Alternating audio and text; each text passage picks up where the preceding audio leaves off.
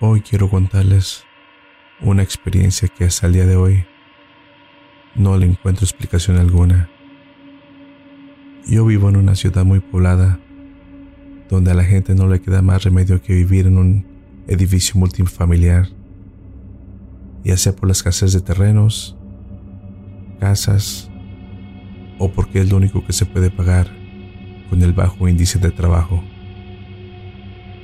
En el edificio donde yo vivo, mi apartamento está en el penúltimo piso. Siempre me había preguntado qué había en el último piso, porque en ese piso nunca duraba nadie viviendo. Toda la gente que se mudaba ahí se desaparecía sin dejar rastro alguno. Nunca más se sabía de esas personas. Pero aún así, nunca me atreví a subir. Una madrugada, mientras todos dormían, yo no paraba de escuchar pisadas en ese piso, lo cual era raro, ya que ese piso estaba deshabitado. La curiosidad no me dejaba dormir, y así, sin dudarlo, me levanté, me vestí y salí de mi apartamento. Era una noche muy fría y lluviosa, oscura. Se escuchaba la lluvia pegar en las láminas del techo. No le puse mucha atención y subí por las escaleras hacia el último piso. El viento soplaba, por cierto muy fuerte, y se escuchaba un chifrido por las aperturas quebradas de las ventanas. Cuando llegué arriba, había una especie de puerta de metal que estaba entreabierta. Me acerqué, la empujé con un poco de fuerza para poder abrirla lo suficiente para poder pasar. Caminé por un pasillo y me acerqué a otra puerta vieja de madera, pero estaba cerrada. No había nada fuera de lo normal y por un momento me sentí como un idiota por pensar que había encontraría algo interesante. Pero justo cuando me disponía a bajar a mi apartamento, escuché un ruido extraño que provenía del otro lado de aquella puerta. Todo fue muy extraño, pues cuando intenté abrir de nuevo la puerta, esta se abrió solamente, lento, muy lento rechinaba de lo viejo. Era un poquito escalofriante el rechinito.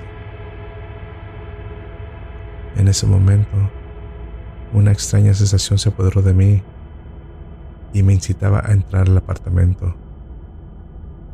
Y sin darme cuenta, caminé hacia adentro, con un sentimiento de miedo pesado. Estaba tan frío adentro de aquel apartamento que podía ver el vapor de mi aliento salir de mi boca. Y aún así, adentré a ese misterioso lugar. No llevaba nada con que alumbrar más que unos cerillos que traía en la bolsa del pantalón. Afortunadamente, había luna llena esa noche y alumbraba algo de luz por la ventana. Me puse a explorar. No se escuchaba más que el eco de mis pisadas y cómo escurría el agua por el techo, por medio de una gotera. No encontré nada. Hacía mucho frío y decidí volver. Pero al caminar hacia la puerta, esta se cerró sola e intenté abrirla con todas mis fuerzas. Pero no la pude abrir de repente escuché un sonido, como si algo hubiera caído. El sonido provenía del fondo de un pasillo. Con mucho miedo, caminé hacia ese pasillo. Quería imaginarme que eran los efectos de la lluvia. O que tal vez un ratón buscando comida. Pero mientras más me acercaba, más me daba una sensación de pesadez en el cuerpo. Se me hizo un nudo en la garganta y se me erizó la piel cuando escuché un susurro en mi oído. Pero al voltear, no había nada ni nadie, solo la oscuridad. Sigue caminando. Llegué a una habitación donde había varios cristales rotos esparcidos por todo el suelo.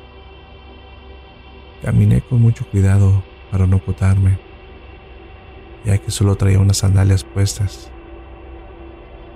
Pasé a otra habitación en donde comencé a escuchar pisadas atrás de mí y una respiración bastante fuerte.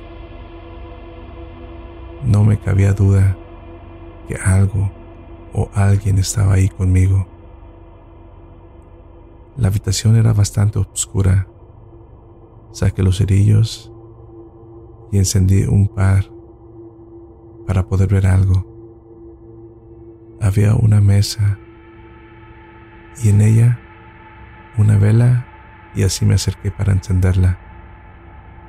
Tomé la vela y al dar la vuelta vi de frente a una sombra enorme, terrorífica, difícil de describir.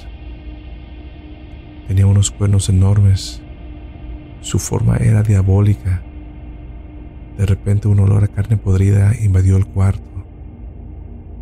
Hacía arder mi nariz con el olor. Sin embargo, no podía responder. Estaba ahí, inmóvil, ante una especie de demonio. Finalmente, no sé cómo, pero reaccioné y salí corriendo. Pero para mi mala suerte, apenas comenzaba porque salí y tropecé. Caí encima de los cristales rotos que se me enterraban en mis manos y desgarraban mi piel. Pero yo no sentía nada. Estaba tan asustado y no respondía al dolor. Miré atrás y vi el demonio recargado en la puerta.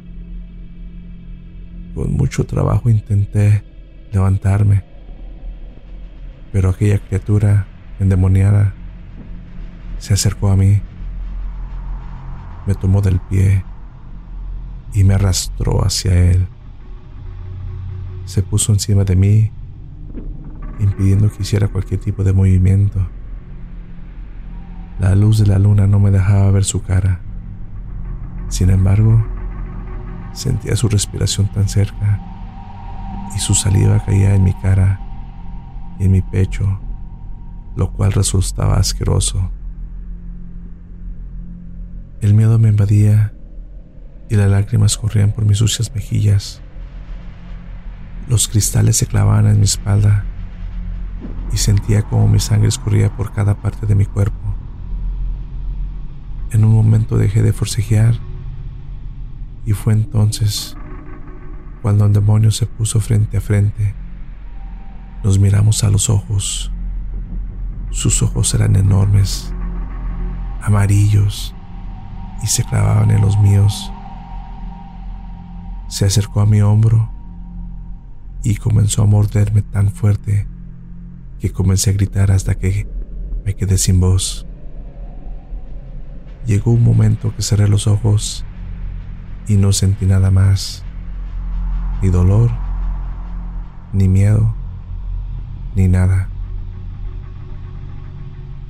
Al abrir los ojos, ya era un nuevo día. El sol penetraba muy radiante por mi ventana.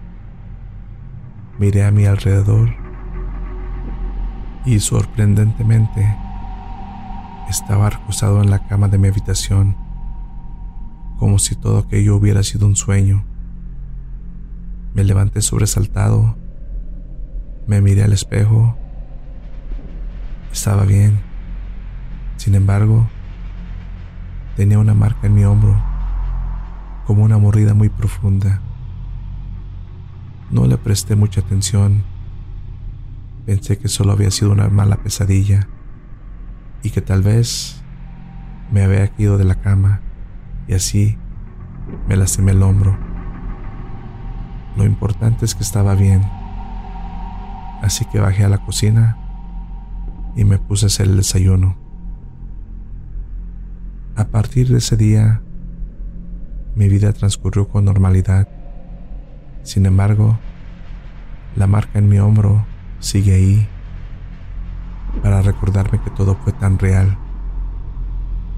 Desde ese día, en mí, algo cambió. No paro de tener pesadillas con aquel demonio, pero a pesar, me siento tranquilo. Pero, ¿por qué entre tanta gente me pasó esto a mí?